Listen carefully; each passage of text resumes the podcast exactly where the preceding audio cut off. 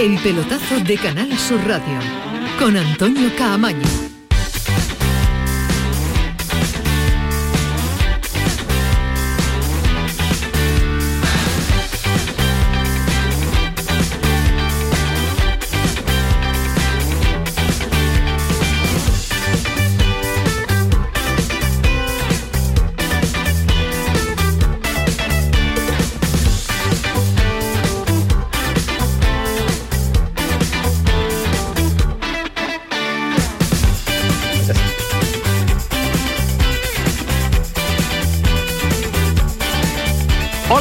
Noches, 11 y 4, sintonía del pelotazo, sintonía de Canal Sur Radio. Hasta las 12 de la noche estamos en un día en el que ha pasado poquito, hoy ha pasado poquito, pero es que está pasando poco en el mes de junio si hablamos de fichajes, porque noticias y argumentos deportivos siempre los hay, siempre se lo traemos a esta hora en la programación de Canal Sur Radio y en la programación del eh, pelotazo. Porque a mí personalmente yo intuyo que en esta mesa y a través de la vía telefónica también eh, a lo mejor defienden lo contrario, pero a mí me está sorprendiendo lo de este mercado, estas características eh, muy llamativa en este mes de junio, donde no hay fichajes. He repasado los números, después se los vamos a ofrecer a los oyentes de, este pelotazo de Canal Sur Radio y son muy pero que muy llamativos, eh, pocos y sobre todo se fundamentan en la continuidad de cláusulas de eh, objetivos que siguen los jugadores de la temporada pasada, porque los números son muy llamativos. Eh, preguntas encima de la mesa que vamos a poner para debatir sobre el asunto. Eh, ¿Es solo una cuestión económica? ¿Se está esperando al 30 de junio para cuadrar balance y a partir del 1 de julio pues empezar a presentar para también arrastrar en cuanto a ilusión a los nuevos abonados o abonados antiguos de los equipos de fútbol. Fichan otras ligas porque la española no. ¿Qué diferencia hay? Solo ha fichado el Real Madrid en cuanto a gran inversión en este mercado de verano. Encima de esta mesa del pelotazo son muchas las cuestiones que queremos plantearles en la jornada de hoy. También abierto el 679 40 200 por si quieren opinar al respecto de qué considera que está pasando en el eh, mercado, porque de los andaluces en primera división muy poquito. En segunda, el Málaga ha realizado tres incorporaciones, dos más una que está casi hecha, el Granada la primera en el día de ayer y está llamando mucho la atención. Eh, pero eh, la jornada sigue llena de rumores, por ejemplo desde Brasil apuntan a que Montiel puede salir, Montiel, el jugador del Sevilla, al Flamengo. Eh, quieren recuperar la inversión, Monchi invirtió 10 millones de euros en este jugador que no ha tenido un año, bueno, como para enmarcar, sigue siendo Jesús Navas el titular de la banda derecha, pero en, Brasil de una cesión con opción eh, de compra. Y en el eh, Betis lo tienen claro, William José ya es una continuidad de la temporada pasada, más los dos Luis, que de momento, y sin salidas. Porque además, Alejandro, ¿qué tal? Muy buenas. Buenas noches, Camaño, ¿qué tal? Se prepara el Betis y lo tiene planteado, lo tiene así ya medio asimilado. No, eh, claramente, dicho y, asumido. A pesar de que estamos a ocho días de cerrar el mercado, que van a dar pérdidas, que lo tienen claro. Antes de regalar fichajes, antes de poner eh, en, un mercado inferior a lo que consideran oportuno a determinados jugadores, prefieren dar pérdida a 30 de junio. Sí, a ver, eh, la noticia es que por segundo año consecutivo el Betis va a dar pérdidas, algo que no se planteaba en el Consejo de Administración hace dos meses, no hay que irse mucho más lejos. Eh, no, lo dijo, aquí además López Catalán en la entrevista, que no era el planteamiento que ellos eh, en esa fecha manejaban. Exactamente, de hecho la idea era vamos a vender a un futbolista por valor de unos 20, 15, 20 millones para intentar cuadrar las, cuentas y dar eh, beneficio o no dar pérdidas en este segundo año.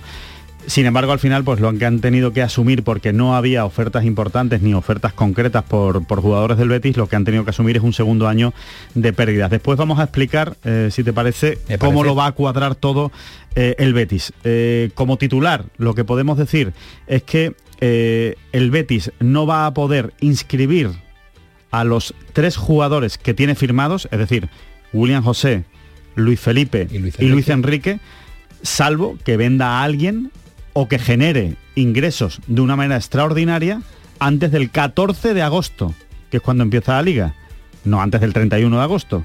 Eso es absurdo. Claro, o sea, sí, claro, antes, si, lo haces el 31 de agosto, pues se pierden las primeras jornadas de liga. la cuarta jornada de liga. Efectivamente. Entonces, antes del 14 de agosto, si presentan o ingresos atípicos o un plan de ingresos que convenza a la liga, o venden a jugadores, que entiendo que va a pasar por vender a jugadores. que de lo contrario sería una eh, no van a poder inscribir a esos futbolistas. Entendemos que de aquí al 14 de agosto tienen margen. Lo que ha hecho el Betis es presento pérdidas nadie de los accionistas me va a criticar ni me va a poner no, no va a poner grandes problemas y lo que hago es ganar tiempo con, una copa allí puesta menos ¿eh? claro con una puesta esa, la copa en la junta allí puesta eh, no creo que haya eh, la clave las cuentas la ¿eh? clave es la copa lo que sí hay un detalle y que después nos lo va a contar Alejandro que es hay un plan de post-COVID en el que se pueden acoger determinados equipos, pero yo imagino que lo harán muchos, porque de pérdidas vamos a hablar de aquí a 30 de junio de muchos equipos. Lo ¿eh? explicamos luego si quieres, pero, pero es un poco farragoso para el oyente, pero, pero es verdad, es verdad que... Si lo contara Ismael Medina sería un lío, te lo eh, cuentas tú, nos enteraremos todos. Bueno, es que yo creo que Ismael Medina dimite, dimite de la, de la explicación. ¿Números? ¿Límites salariales? ¿Números? ¿Y COVID? ¿Y COVID? Tengo que hablar del COVID y, y No, no, se entera, no se entera.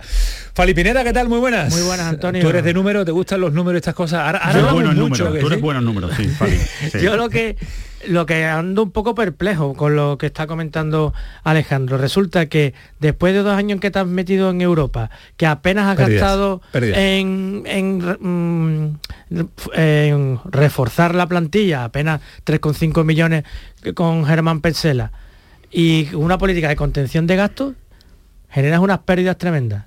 A mí que me lo explique. pérdidas el Sevilla los dos últimos años jugando Liga de Campeones, multipérdidas el Barcelona jugando Liga de Campeones, el Atlético de Madrid pérdidas. El efecto de la pandemia, porque si no es que no tengo otra, bueno, no encuentro otra explicación. Sí, es verdad, pero en este ejercicio sí se han gastado antes de que empiece la temporada. ¿eh? Al final, William José son 12 millones, Luis, Felipe, son 5 y Luis Enrique son 14. ¿eh? Ahí hay 25 mínimo en, incorporaciones. ¿eh? Ahí está. Yo creo que ahí está el gran problema ahora mismo, ¿no? De, esa, de esas operaciones, creo yo, ¿no? Y, a ver cómo lo... Pero es lo que dice Fali, a ver cómo lo arreglan. Y simplemente por, por apostillar un poco lo que ha dicho Alejandro, no sé si en una situación, en un momento desesperado, cabría plantearle a, a los componentes de la plantilla una rebaja salarial para cuadrar esa, yo creo con las renovaciones que se han hecho en el Betis ya ya alguno ha ido incluido la rebaja salarial prolongándole en años. muchos más yo creo ¿eh? que eso va a pasar lo que acaba de decir Camaño va a pasar va a haber algún que otro jugador al que se le va a decir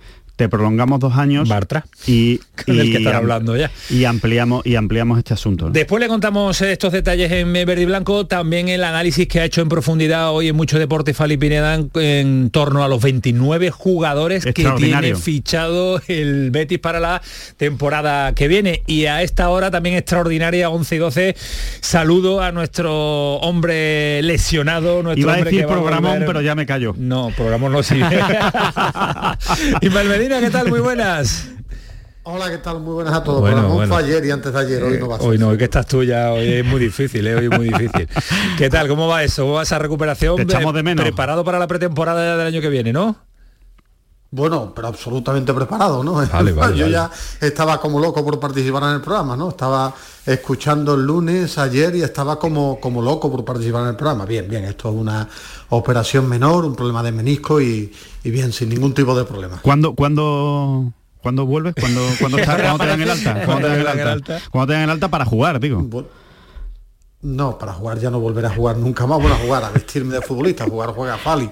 Pero espero de aquí a, a 15 días estar más o menos bien ya, poder andar bien, poder estar en, por lo menos hacer un poco de bicicleta estática, no sé, estar un poco bien, pero bueno, son mis cuentas, tampoco soy yo el doctor Medina, ni tampoco soy yo, eh, no soy experto en nada, imagínate en recuperación, en rehabilitación del menisco interno. Ahora nos va a contar Alejandro unos números que tiene preparado, ¿eh? espero que te enteres bien, ¿eh? porque si tú te enteras y que me lleves la contraria audiencia y nuestros oyentes se han, se han enterado.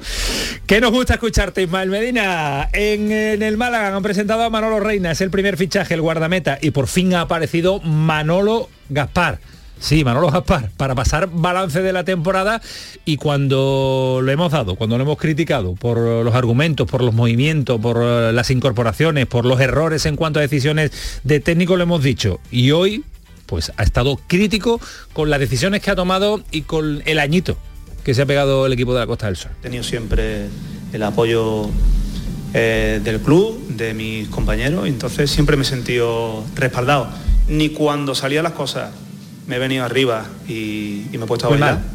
Ahora que me caen que me caen las críticas, abro paraguas y aguantar como un campeón, porque esto se da vuelta constantemente. Y como estoy acostumbrado como jugador, eh, me pagan para eso y, estoy preparadísimo para lo que, para lo que pueda pasar. Son, son cosas del trabajo.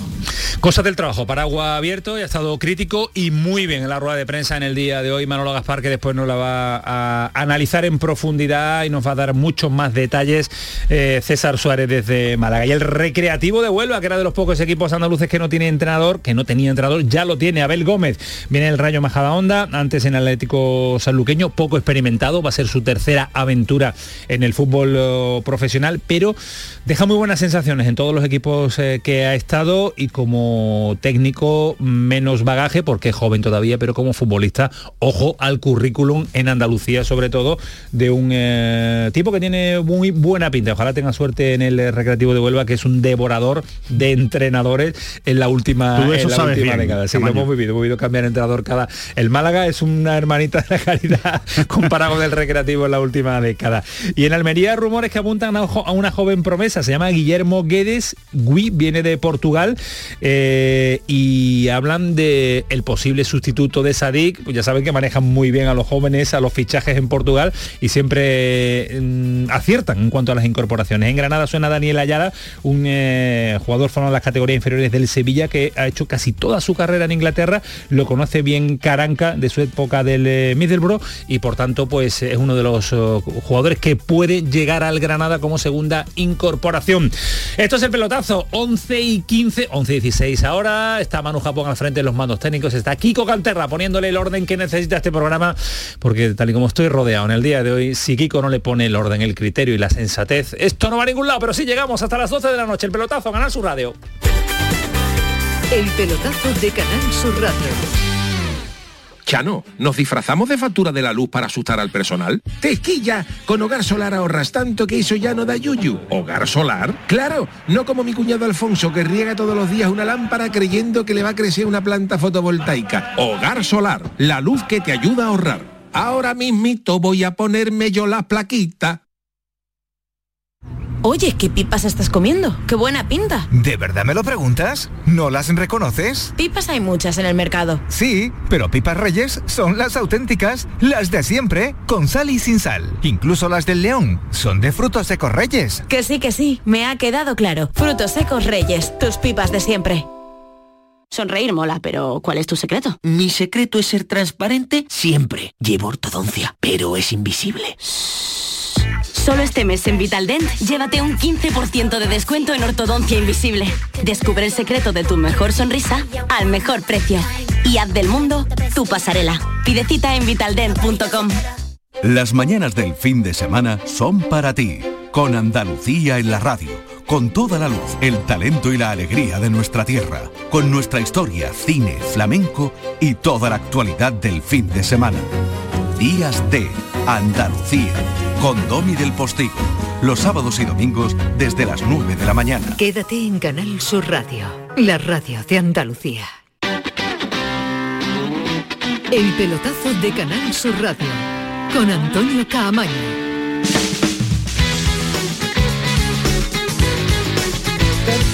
Con lo que nos gusta a nosotros el mercado, que nos vamos a ir sin contarles un gran fichaje de un equipo andaluz. Bueno, que nos vamos, pero que se lo vamos a contar en la programación que Canal Sur, que tenemos programación a mediodía, programación también a las 7 y cuarto de la tarde. Los del pelotazo nos marchamos en el día de mañana y volvemos el 15 de agosto con el inicio de la temporada. Ya saben que 12, 13 y 14 eh, va a ser la primera jornada del Campeonato Nacional de Liga que se va a sortear mañana. 23 de junio se sortea el calendario y esa fecha para Ismael Medina, esa fecha... Pero empieza el 14. Pero empieza el 14. Eso seguro. Viernes 12. 12, 13, el viernes, claro, viernes, viernes, viernes, 12, 13, 14. Yo que soy muy antiguo y sigo pensando en el domingo. domingo piensa como el domingo 14. A las 5 de la tarde. Bueno, en agosto no. Yo mañana estoy ya, ya, ya tengo preparado mis palomitas, 5 menos cuarto de la tarde y yo estoy pendiente del ¿Ya lo sabes? ¿Vas a poner, ¿vas a poner un tuit con el derby? No, yo no, no sé poner un tuit en mi vida.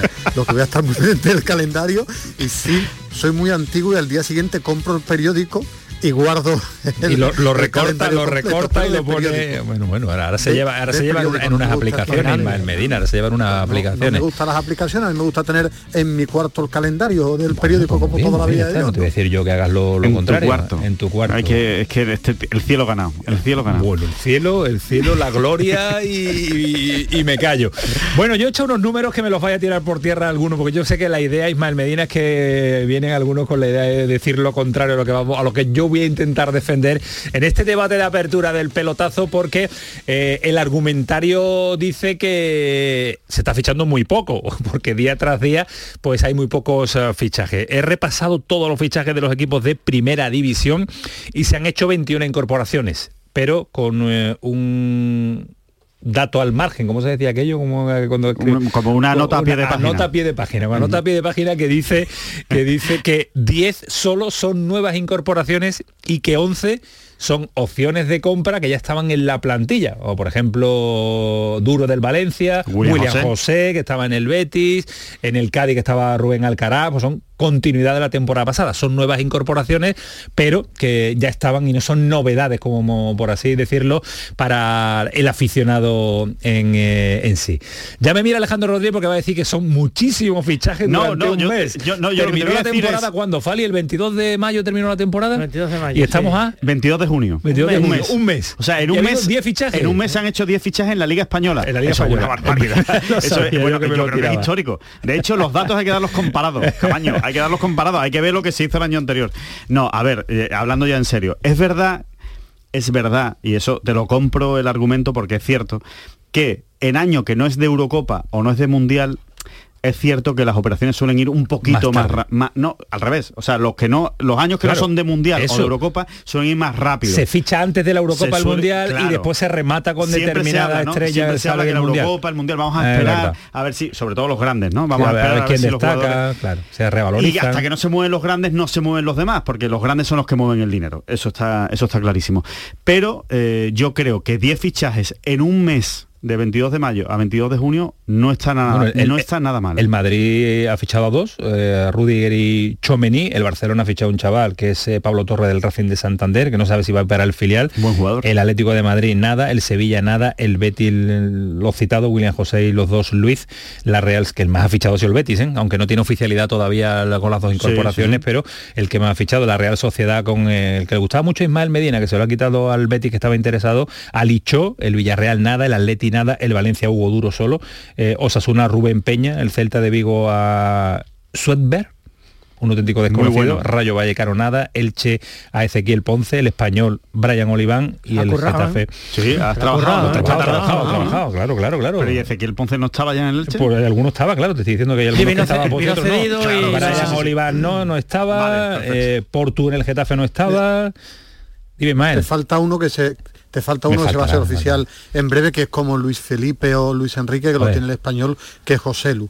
José Lu Brian Aloibán lo tenía cerrado como el Betis tiene los sus dos fichajes a expensas de hacerlo oficial. A día de hoy no. A día de hoy no son los son los números que manejamos. No me tires por tierra el curro de una hora y media. Bueno, pues ya, es que al final son 11 fichajes. es que al final son 11 a día, a día de hoy tampoco son oficiales Luis Felipe, Luis Enrique. Claro, claro, Ni William José. Estamos poniendo el apóstrofe. William sí, José, sí. Sí, sí, Perdón, perdón. Me he querido venir bueno, yo quiero, yo quiero, al margen de los datos y al margen de, lo, de los fichajes, ¿Qué motivo creéis que es? ¿Es solo económico? Nos fundamentamos en la economía de los equipos porque lo hemos analizado un poco al principio del programa, en la presentación. Dinero y déficit están presentando y balance de cuentas negativas están presentando muchos equipos.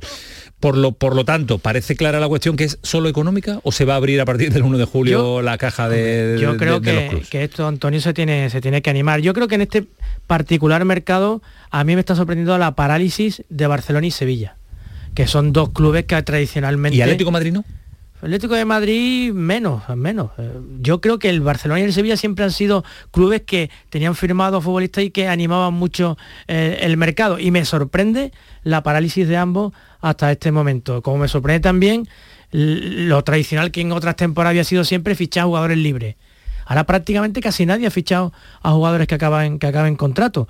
Eh, yo creo que es evidente y otro de los factores que creo que, hay que tener en cuenta hay grandes estrellas sin contrato en este momento. Dybala no tiene contrato, no tiene equipo, Pogba no tiene, no tiene equipo, Dembélé termina contrato y no tiene equipo. Es que se está dando una circunstancia de un mercado muy pero que muy extraño. Porque ¿eh? están las plantillas muy llenas. Yo creo que se, que, o se ha fichado demasiado. Y se vende muy poco. Claro, los, los, jugadores no se quieren mover. ¿eh? Nadie se quiere mover de un equipo que está en Champions y cuando tienes una, una ficha excelente. Es que es muy complicado. Yo creo que hay una, una de las claves para mí, ¿eh? es el límite salarial.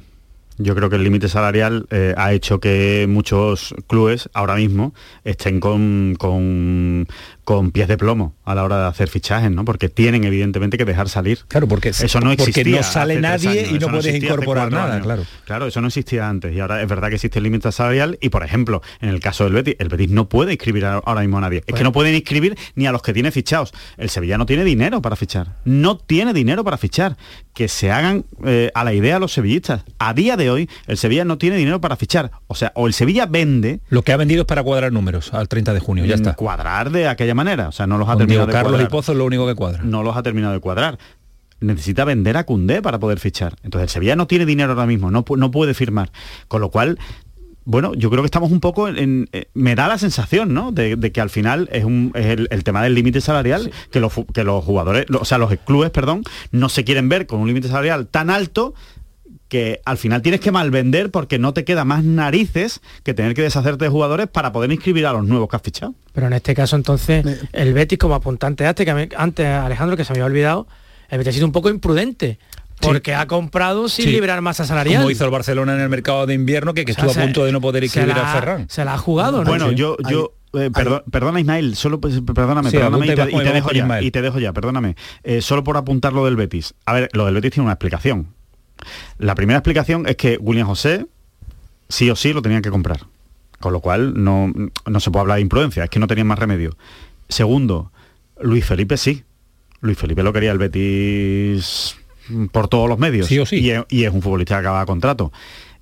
Y yo creo, y esto es opinión, no es información, que Luis Enrique venía en el paquete de Luis Felipe que les gusta al Betis, Los dos Luis, que es un buen que es un buen jugador, pero es el mismo representante y decían, bueno, pues ya que te llevas a Luis Felipe, que te lo, que te lo lleva libre, ¿no? Y ahora, y, y, oye, y, Luis Enrique es un buen futbolista. Vamos a ver si realmente después rinde en el Betis. Pero creo que no estaba en los planes del Betis fichar a Luis Enrique, pero como venía con Luis Felipe y cuadró y parecía que era un futbolista que podía ser interesante y además el Betis buscaba jugadores por banda, entró en la operación. Y ahora vamos a ver cómo, cómo cuadramos las cuentas. Ismael. No, que hay una circunstancia muy clara. Existen dos fútbol a día de hoy. Uno, el ficticio, el de aficionados, que ahora tiene un altavoz muy grande de redes sociales, y otro el real. Ha apuntado Alejandro Rodríguez algo que es una realidad. El fútbol ha cambiado.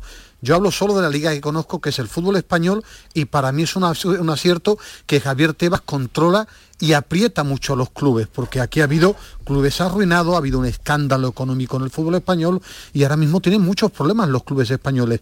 No fichan porque no tienen dinero y porque las plantillas son muy amplias. El Deportivo de La Coruña se arruinó arruinarse el Deportivo de La Coruña, y miren dónde está ahora, porque tenía plantillas de 40 jugadores, se dedicaba a comprar, a comprar, a comprar, y los tenía que ceder, eh, eh, estar por ahí pagándole para jugar en otros equipos. Entonces hay un problema de límite salarial muy gordo y además que no hay dinero en el fútbol, solo se está fichando en Inglaterra grandes clubes que nos creemos todo el mundo, que el Paris Saint Germain, que el, que el Real Madrid, que el, el, que, el City, que eso no es la realidad de los clubes, que el Intra de Frankfurt, campeón de la Europa League, que va a jugar la Champions, ha fichado a Mario Götze del PSV Eindhoven por una tostada, que son 4 millones, y quiere firmar a Lucas Salario, Lucas Salario, el argentino que en su día quiso el Betis, por 6 millones de euros, un equipo campeón de Europa League que va a jugar Champions. Hay un problema económico y el ejemplo es el Sevilla. El Sevilla no se mueve,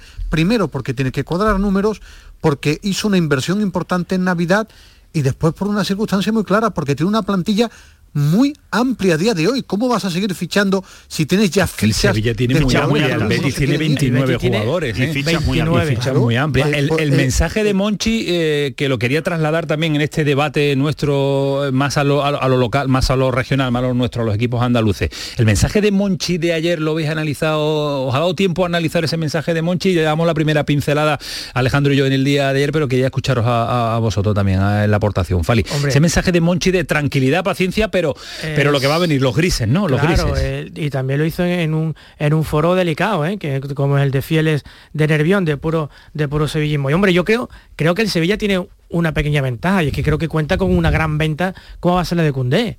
Y eso debe, debe darle algo, algo, algo de liquidez. Con respecto a lo que estamos hablando, entonces a mí sí me gustaría decir una cosa, que no nos cuenten milongas con la Champions que continuamente nos están diciendo que estar en la Champions, el caso de Sevilla, es, la salvación. Pero eso es un círculo, el que va a la Champions tiene que gastar más y que el que gasta más pues, tiene menos, menos, rédito económico. No, no, el asunto es imagínate si no está en la Champions. Claro. Pues entonces habría que hacer un ERE y, reducirle... Eh, Fali, Tú, tú, has puesto el ejemplo, el Real Betis Balompié, que viene de firmar una de sus mejores temporadas, o de las cuatro, tres, cinco mejores temporadas de toda su historia, tiene que eh, volver a tener pérdidas con problemas económicos, la mejor temporada de su historia, segundo año, otro año consecutivo en Europa League, es decir, eh, es que hay una realidad, la Champions lo que, yo no sé, poder económico. Claro, lo que yo no sé, Ismael, es que si esto se trata ya de si es producto de una nefasta gestión o es que el fútbol tal, tal y como está montado es un disparate. Es producto de una muy mala gestión es producto de una, de una gestión en la que... Eh, ¿Y excesivo control económico por parte de la liga, creéis? No, no, al revés. Yo creo que la liga lo que está impidiendo es un desmán aún mayor porque de hecho está demostrado, hay un límite salarial y no lo cumple nadie. O sea, imagínate si no hubiera el límite salarial. Si no hubiera el límite salarial, acabaríamos en desaparición de equipos. Volveríamos al Deportivo de La Coruña. No, acabaríamos en grandísimos problemas en cuanto un equipo no se meta en la Champions o no cumpla objetivos o tenga problemas, al final pues tendrá que desmantelar su equipo y, desaparecer. Entonces, yo creo que no es un problema del control. Y, después también, Alejandro, eh, Fali, Antonio, hay una realidad que hay que explicarle a la gente. El fútbol es un mundo que está loco decía Fali, en las Champions, el mundo está loco del fútbol, los representantes, los jugadores quieren ganar un dinero brutal.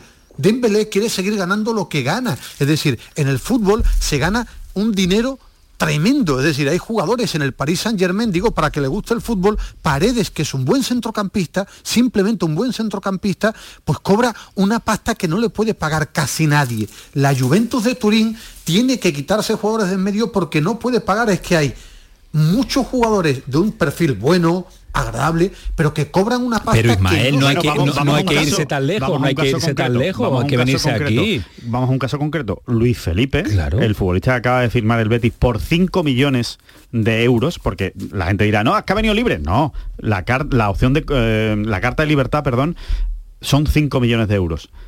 Cobra 4 millones. Brutos. ¿Brutos? Dos millones limpios. sería, no, me sorprende pero, un central de, 25 años. ¿eh? Cobra 4 millones brutos, más los 5 millones de la prima de fichaje. Cuidado. Y viene libre y viene libre. Y dirá la gente, ¿qué operación? Porque viene libre. No, no, no, cuidado, libre no. Hay que pagarle dos millones, hay que pagar tres millones y pico cada año, porque viene por cuatro años, pues la amortización son tres millones y pico cada año lo que te cuesta Luis Felipe. y el Sevilla tiene fichas importantes, fichas de Liga de Campeones, que los jugadores cuando viene a un equipo que juega Liga de Campeones solicitan salario de Liga de Campeones. Y estamos hablando de uno de los mejores centrales libres que había en el mercado en Europa. O sea que una buena operación del Betis. ¿eh? El, mercado se va a animar, va a haber fichajes, claro. pero va a haber fichajes dentro de una normalidad. Es decir, tampoco los clubes se pueden volver locos, porque si te pones a mirar quién está fichando de un nivel medio, es decir, hay una realidad, el Sevilla, que es un equipo de Liga de Campeones, que tiene un mérito tremendo lo que ha hecho en los últimos 20 años, no es un equipo al nivel del Chelsea, el City, el United, es una realidad. ¿Quién se ha movido en el mercado? El Dortmund el Dortmund se está moviendo en el mercado. Con los 60 millones de Haaland ha firmado por 20 a De Jemi, el que le gustaba a Alejandro y a Fali del Salzburgo, y 35 a Haller el delantero del, del, Ajax, el grandote que estaba, mm. que estaba en el Eintracht de Frankfurt. Pero ya se ha gastado esos 60 millones de euros. Zule eh, también otro central gratis. Es decir, eh, se están moviendo pocos equipos. El Leeds United ha pagado al final 15 millones de euros por Marroca, que no jugaba apenas en el United. Se va a mover el mercado, pero la famosa frase de Monchi que hay que esperar los momentos, lo hacen todos los clubes, igual que una realidad. Poníais el ejemplo del Betis, pero yo lo traslado al Sevilla y también al Cádiz.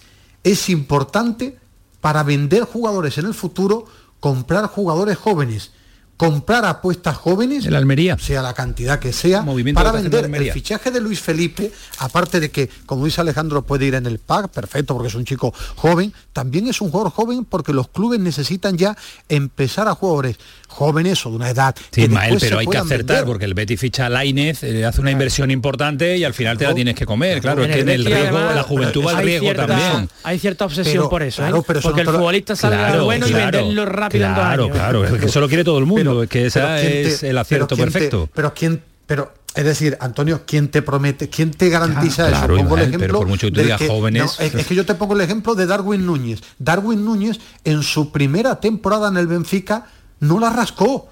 Y allí las críticas eran importantes porque leo la prensa eh, portuguesa. Darwin Núñez en su primer año, entre circunstancias, lesiones, no explotó y ha explotado este año en Liga de Campeones en un equipo que para el Benfica, dos años sin ganar la liga, es una crisis brutal brutal. Y Darwin Núñez fue una apuesta a un chico de 20 años, de 24 más 11 que se va a llevar al Benfica, 35 kilos, que ha explotado en el segundo año.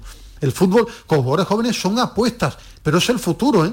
Para poder vender son apuestas de jugadores jóvenes, aparte o tienes un representante tipo Jorge Méndez, que es un fenómeno que te lo coloca, pero si estás con Jorge Méndez o estos grandes cracks, tienes también que pagar el precio. Para ir eh, cerrando este asunto, este debate de, apertura interesante, eh, abordaba Fali un detalle. El Sevilla se fundamenta en cuanto a incorporaciones y reestructuración de su plantilla en Cundé. ¿Y si Cundé no sale por lo que quiere el Sevilla?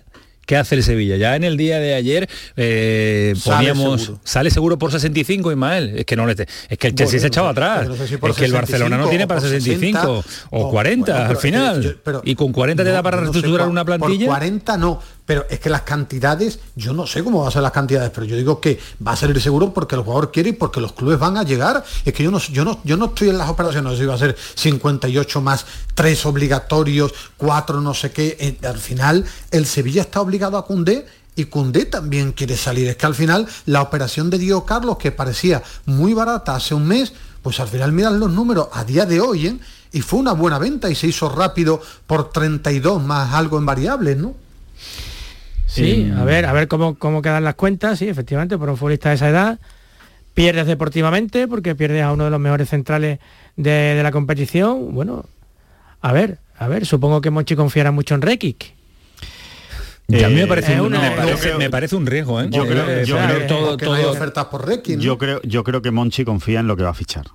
Es lo que yo creo. Y va a fichar, cuidado, no que nadie espere que vaya a fichar a un futbolista reconocible ni reconocido. Eh, va a fichar a, va a hacer dos fichajes tipo Diego Carlos y Cundé cuando lo fichó en su día. Y otro campo de la, otro campo de la vida. Futbolistas que en ese momento no eran muy conocidos, pero que Monchi piensa, y evidentemente toda la Secretaría Técnica del Sevilla, que son buenos centrales y que van a revalorizarse. Ahora, ¿van a dar el nivel de Cundé y Diego Carlos? Pues no, o sea, no se sabe lo de Diego Carlos y Cundé. Claro, esas cosas pasan mm, solo de vez en cuando, no pasa siempre. Igual uno de los dos sí lo da, el otro no tanto, no se adapta, en fin, eso es lo complicado. Ese es el riesgo del Sevilla este verano y ese riesgo lo tiene que asumir y eso esas son las palabras de Monchi. Monchi habló del mes de junio del año que viene. Vamos a confiar y vamos a ver, vamos a pasar eh, revista y balance en junio. ¿eh? Confiar en mí. Eh, respecto a Cundé, que es un caso importante y trascendente en, el, verano del Sevilla. Yo creo que no se va a ir al Barça, vamos, creo. Pongo la mano en el fuego porque no se va a ir al Barcelona, porque el Barcelona sigue ofreciendo jugadores y el Sevilla no quiere jugadores. Creo que se va a ir al Chelsea, pero cuidado, eh, a ver si el Chelsea definitivamente da el paso. Vamos a pensar, vamos a pensar ahora mismo, como diría Ismael Medina, día 22 de junio, a las 11 y 37 de la noche. En riguroso directo. Sí, vamos a pensar que el Chelsea está en proceso de cambio por la directiva y tal y cual, y que va a presentar la oferta en breve. Pero eso es lo que está esperando el Sevilla, que el Chelsea presente la oferta. Porque después hay otra cosa importante que lo sabe Ismael Medina mucho mejor que yo, que Cundé no se va a cualquier sitio que Cundé le dijo al Sevilla que al Tottenham que se fuera a Rekic, que él no se iba. Entonces, hay pocos equipos que puedan fichar a Cundé. Y que puedan pagar no lo que hay el Sevilla tantos quiere. equipos que puedan fichar a Cundé. Porque Cundé, si se tiene que ir a un equipo que no sea de los más grandes, hablamos Manchester City, Manchester United, hablamos del Madrid, hablamos del Barcelona, poquito Y más, poco más. poquito más. Ni el ¿eh? Atlético. El Chelsea, poquito más. Mm, Dice que mejor se queda en Sevilla. Entonces, claro, es una situación complicada. Yo creo que el Chelsea al final se acabará. Aunque Condé no se va a la tumbila. No, no. Claro que no. No se va a Aston Villa la ni al Atlético diferencia de Madrid. de edad por mucho que le paguen, claro. Ni al Son Atlético de 23 Madrid. años con 29 comparándolo con Diego Carlos. Lógicamente, ¿no? Al final, pero hay una circunstancia. El tema no es tanto eh, eh, ni Diego Carlos ni Cundé, ponía Fali el ejemplo. Es que eh, el problema es que es Gudel, es Munir, digo el problema entre comillas, Augustinson. eh, Munir, eh, Luke de Jong, Augustinson, colocar a este tipo de, de jugadores. Igual que en el Real Betis Balompié, una cosa es lo que tú piensas que valen tus jugadores y otro lo que al final te demuestra el mercado, ¿no? Y jugadores que, que tú piensas que van a tener un gran mercado, de momento, hoy, 22 de junio, no lo han tenido, porque ese es el fútbol.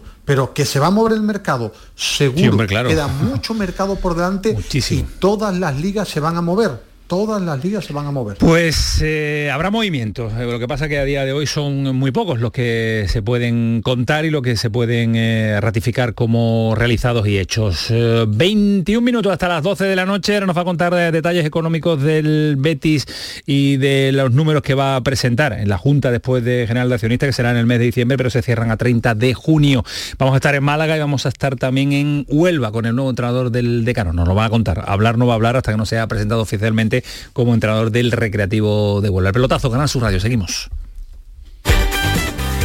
El pelotazo de Canal Sur Radio. Dicen que San Juan nunca fue de días, que siempre fue de noches, de noches cortas y alegres, de noches en las que la magia vuelve. Cuando el cuponazo de la 11 se alinea con San Juan, crece la ilusión. Podrás ganar 9 millones de euros con el cuponazo y 15 millones con el cuponazo XXL. Y además, si entras en cuponespecial.es, podrás conseguir cientos de experiencias y tarjetas regalo. Con el cuponazo San Juan de la 11, vuelve la magia. Bases depositadas ante notario. A todos los que jugáis a la 11, bien jugado. Juega responsablemente y solo si eres mayor de edad. Aquadeus, ahora más cerca de ti, procedente del manantial Sierra Nevada, un agua excepcional en sabor, de mineralización débil que nace en tu región. Aquadeus Sierra Nevada es ideal para hidratar a toda la familia y no olvides tirar tu botella al contenedor amarillo. Aquadeus, fuente de vida, ahora también en Andalucía. Celebra el Día Mundial del Medio Ambiente con Social Energy. Únete a más de 3.000 clientes satisfechos con nuestras soluciones fotovoltaicas. Realizamos un estudio gratuito para ahorrar hasta un 70% de tu factura eléctrica y te regalamos un cheque de 200 euros en Amazon. Pide tu cita en el 955 44 11 11 o socialenergy.es y aprovecha las subvenciones disponibles. La revolución solar es Social Energy. Vente a Dimarsa, ponte mis manos y dile chao, dile chao, dile chao, chao, chao, empieza ya tu autoconsumo, nuestro petróleo es el sol. Leques fotovoltaicas Dimarsa y despreocúpate de la factura de la luz. Dimarsa.es. ¿A tu Mercedes le toca pasar la ITV? Evita cualquier sorpresa. Acércate a Concesur Dos Hermanas y le realizamos un chequeo pre-ITV totalmente gratis. Y si necesita reparación, en Concesur Dos Hermanas te lo ponemos más fácil. Infórmate en grupoconcesur.es o en el teléfono 955-634-400 marcando la opción de cita previa. Te esperamos en Concesur Dos Hermanas. Concesur y Tus talleres autorizados Mercedes-Benz en Sevilla. ¿Te apasiona el diseño gráfico o el diseño de moda? ESEA es la nueva Escuela Superior de Enseñanzas Artísticas de Osuna y te ofrece la oportunidad de formarte en diseño gráfico y diseño de moda. Titulaciones equivalentes a grados universitarios. Centro autorizado por la Junta de Andalucía y socio de la nueva Bauhaus Europea. ESEA.es. Escuela Superior de Enseñanzas Artísticas de Osuna. Diseña tu futuro. Ven a disfrutar comprando en Triana. En la Asociación de Comerciantes de Triana trabajamos para ofrecerte los mejores productos y servicios. Ven a disfrutar comprando en Triana. Promueve Asociación de Comerciantes de Triana. Financia Junta de Andalucía. La gente que más madruga y que está viajando, estudiando y trabajando está con Charo Padilla. En la mañana de Andalucía, el Club de los Primeros, como siempre, desde las 5 de la mañana. La mañana de Andalucía, el Club de los Primeros de Canal Sur Radio con Charo Padilla. De lunes a viernes, desde las 5 de la mañana. Quédate en Canal Sur Radio. La radio de Andalucía. El pelotazo de Canal Sur Radio, con Antonio Caamaño. Seguimos en la sintonía de Canal Sur Radio, seguimos en el pelotazo hasta las 12 de la noche. El tema farragoso de los números, el tema farragoso de cuadrar cuentas muchas veces a los aficionados no le claro, no interesa mucho. Al final esto, los aficionados lo que quieren es, oye, ¿a quién vamos a fichar? ¿Cuánto dinero hay para fichar? ¿Lo podemos escribir o no? Pero bueno, por, hablar del tema que eh, al final ha, surgido hoy y que, y que es importante. A ver, hay un tema que es importante y es que el Betis no quería presentar pérdidas por segundo año consecutivo y lo va a tener que presentar. Y lo han asumido. O sea, iban a hacer todo lo posible para no presentar pérdidas y al final han dicho, presentamos pérdidas. ¿Por qué? ¿Cuál era la alternativa? Vender a algún jugador. Como no han podido vender a ningún jugador... No querían mal venderlo. Efectivamente, van a tener que presentar pérdidas. Ahora bien, van a intentar presentar las menos pérdidas posibles. ¿Y eso cómo se hace? Bueno, pues compensando por una normativa que sacó hace 3-4 meses la Liga de Fútbol Profesional, permitiendo a los clubes que aquellas pérdidas que fueran derivadas directamente del, COVID. de la pandemia, de la época de la pandemia, pues eh, podían, digamos, deducírsela, entre comillas, o por lo menos no, no achacarlas a este ejercicio. El Betis va a intentar por todos los medios que todas las pérdidas, o la mayor parte de las pérdidas que tienen, fueran por el COVID, pues ¿Qué puede ser por el COVID? Pues los aficionados evidentemente que no pagan su abono porque no fueron al campo, eh, en derechos de, bueno, como la gente no iba al campo, pues evidentemente se vendieron menos marketing, menos, menos taquilla, en fin, todo ese tipo de, cosas. Pero lo importante, la clave de los números al final, que yo creo que al final lo que, lo que más le interesa a la gente es qué va a poder hacer el Betis este verano en el, tema de fichaje, ¿no? ¿Qué, qué va a poder fichar, qué no? Lo que podemos decir, que decíamos en portada, por aclararlo un poco mejor, no va a poder inscribir absolutamente a nadie, a nadie, a ninguno de los tres fichajes que ya tiene hechos, ¿eh? Julián José, Luis Felipe y Luis Enrique. No lo va a poder inscribir salvo que salga alguien. Creemos, o perdón, que salga alguien o que haya unos ingresos atípicos, inesperados, que el Betis consiga pues unos acuerdos extraordinarios. Pero además la salida tiene que liberar mucha masa salarial, que no puede salir un chaval de, la cantera con un sueldo bajo porque no te libera esa masa salarial importante, claro. Tiene que liberar, tiene que liberar mucha tiene que ser una salida importante. Estamos hablando pues que a lo mejor si se fueran... Que si sale Robert para que no, te aporta nada, claro. Para que, para que nos ¿eh? entiendan.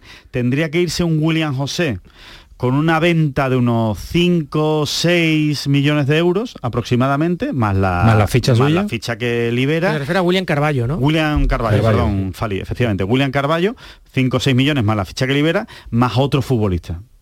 Con eso podrían inscribir. O sea que no es sencillo. Ojo, ¿eh? Tengo una duda, Alejandro.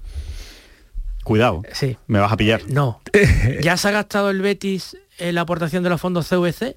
¿En la confección de la plantilla? Sí. El fichaje de Germán Petzela. Sí, sí, sí. Y el, y el Sevilla, se los ha gastado también. Pero es que ese porcentaje... Sevilla no tiene un duro. Pero Alejandro, madre mía. Y, y, pero el porcentaje de CVC para fichajes era muy poco, ¿eh? era, muy poco. Estamos hablando de estructura, de medios de comunicación, de mejora de club, claro. Y se lo han gastado. Se lo han gastado, claro, ha, volado. Era para tres años, ¿eh? Ha volado. Y se lo han, gastado en la planificación del verano anterior. Correcto. Ha volado, ha volado. Bueno, pero no solo Betis y Sevilla, ¿eh? el 90% de los equipos se lo han gastado, tal como yo. Entre verano y, el mercado invernal. que el Sevilla, recordemos, fichó a Tecatito Corona y a Anthony Martial. Dos fichajes caros. El Sevilla ahí se gastó mucho dinero. Muy caros. Entonces, eh, no, no, hay dinero. Y de las salidas ha publicado hoy un artículo en cuanto ha desglosado la composición de la plantilla del lo Betis Fali Pineda. lo más interesante se puede el, el, día viene entre lo de Haaland y el reloj y lo demás es para, para lo que no ha publicado nuestro Fali mucho deporte hoy.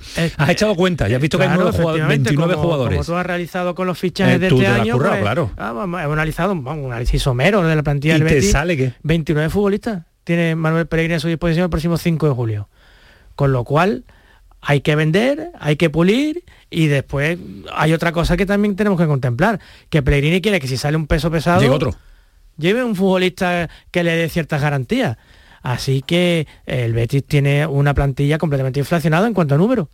En composiciones donde tiene hasta tres futbolistas por, eh, por demarcación.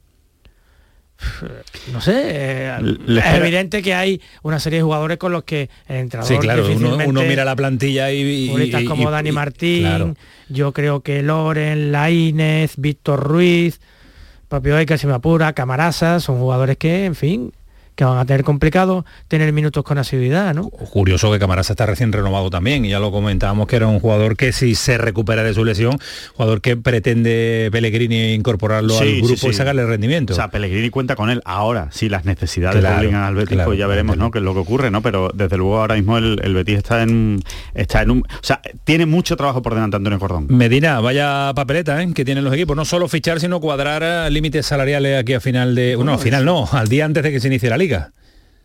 Bueno, su trabajo para mí es el verano más complicado para todos los clubes. ¿Por qué?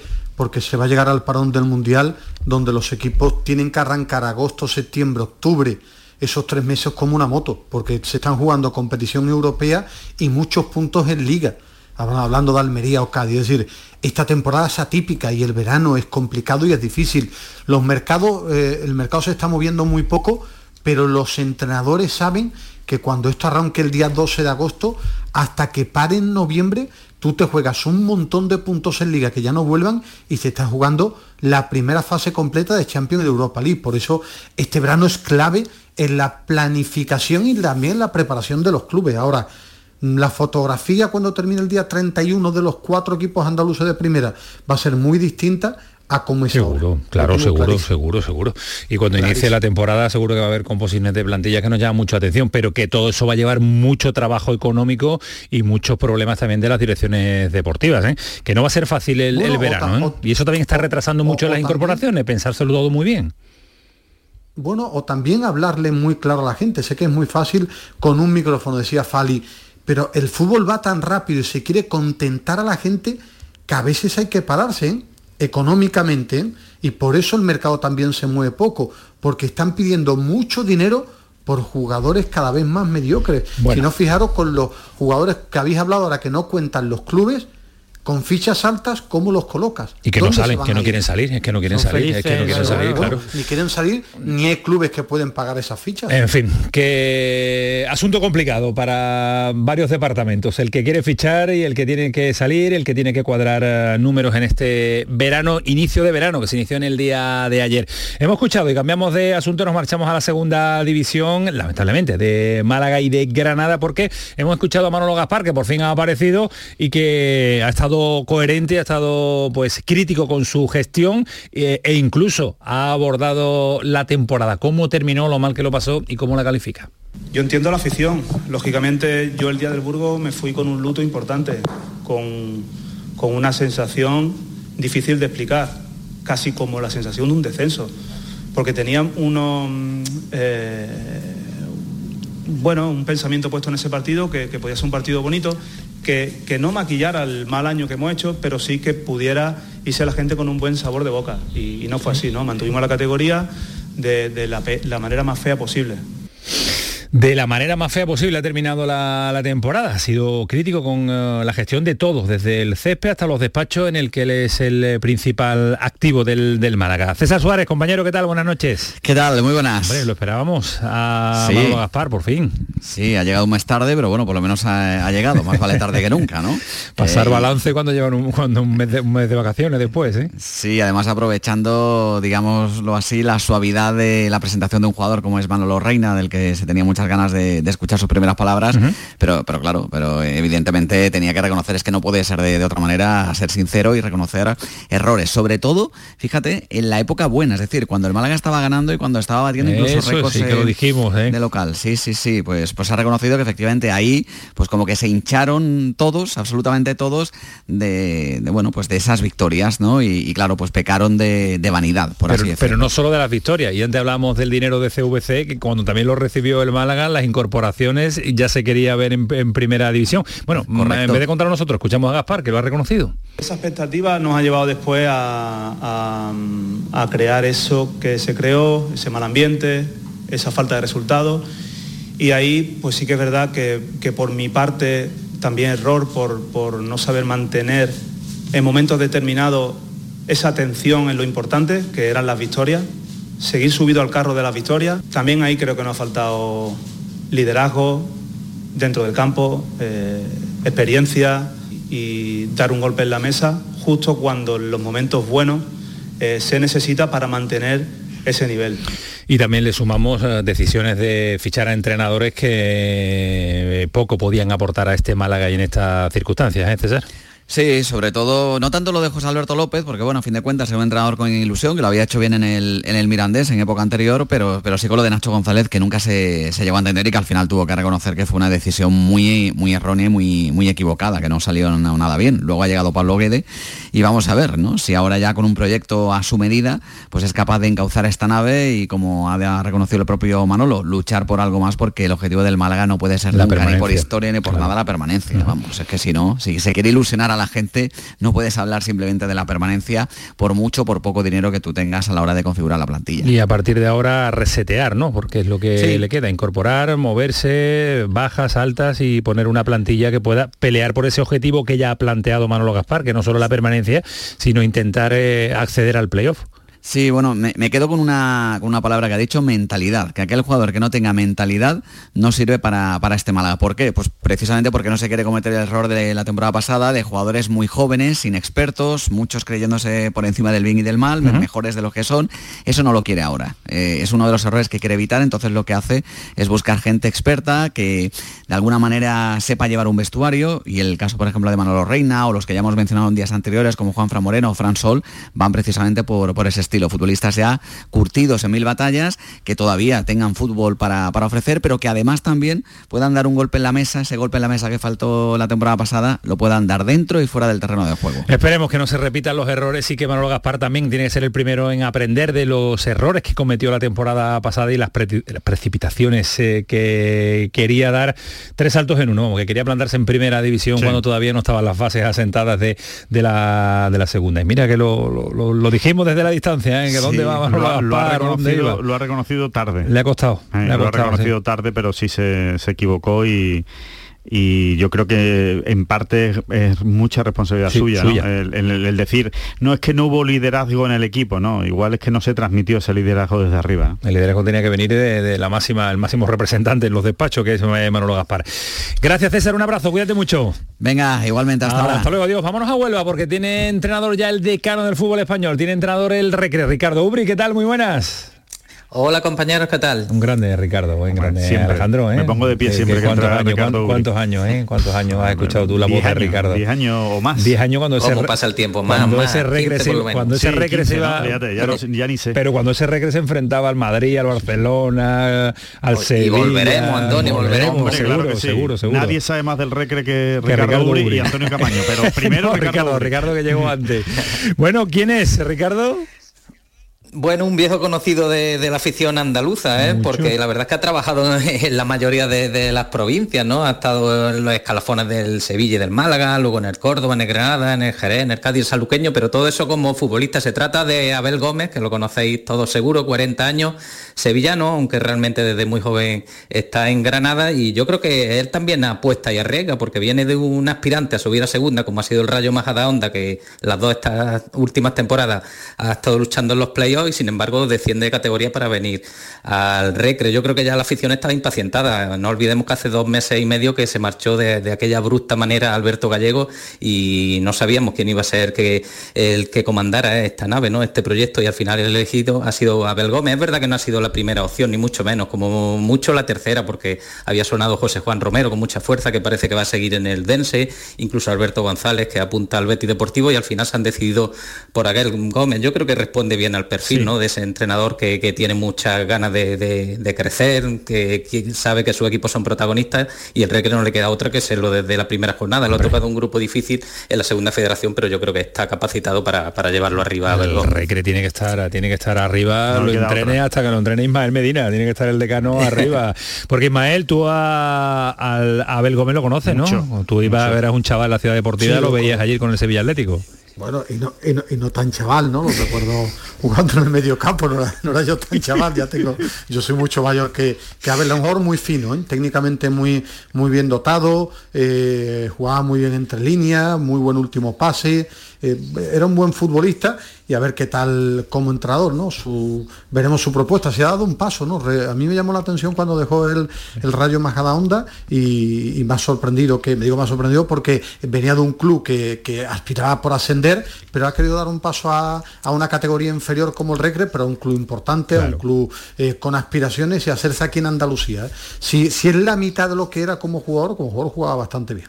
¿Qué te pasa, Alejandro? No, no, que yo lo que iba a decir, Ismael, es que espero por el Recre y por la carrera de Abel como entrenador que sea mucho mejor como entrenador que como llegó a ser como futbolista, que no era malo, pero no llegó realmente, pero no llegó realmente. ha jugado en primera con el Cádiz, con el Córdoba, con el Granada, pero, no, ha llegado, no ha llegado a ser top, no era un, no a ser un jugador top. no era. Que sea, yo lo que espero que sea un entrenador top. Hay que ver, hay que ver, ya quiere, ya quiere aquí Zidane todo lo que un entrenador top para el Recre. No fue Modric, no ha sido Modric, pero era un jugador. De hecho, hace ocho años justo que subió con el Córdoba. Mira, a ver.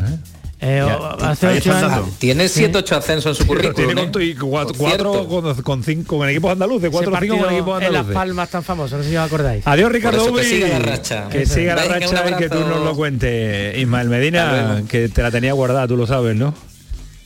No, no, es que bueno, es que me sigo reafirmando en lo que he comentado, que Alejandro con que sea la mitad como entrenador, no, yo espero, yo espero que no, yo espero que sea mejor como entrenador. Le va a ir bien, le va a ir bien. Todo va a depender de la tranquilidad que tenga en Huelva. Si, solo llega a serlo como entrenador lo que fue como jugador es una buena carrera. ¿eh? Que insisto yo, que muchas veces el nivel del entrenador siendo bueno depende de eh, la ciudad que se encuentre y las condiciones que se encuentre y el club que se encuentre. La plantilla. Hoy es un día de recordar muchas fechas, estamos antes ahí recordándolas, eh, Fali, y hoy es lo de cumpleaños de alguien. No, Corea, Corea, el mangazo de Corea. El mangazo de Corea fue el mangazo de Corea 22 de junio. El gol de, Maradona. El gol de Maradona. El gol de Maradona, 22 de junio de 1986.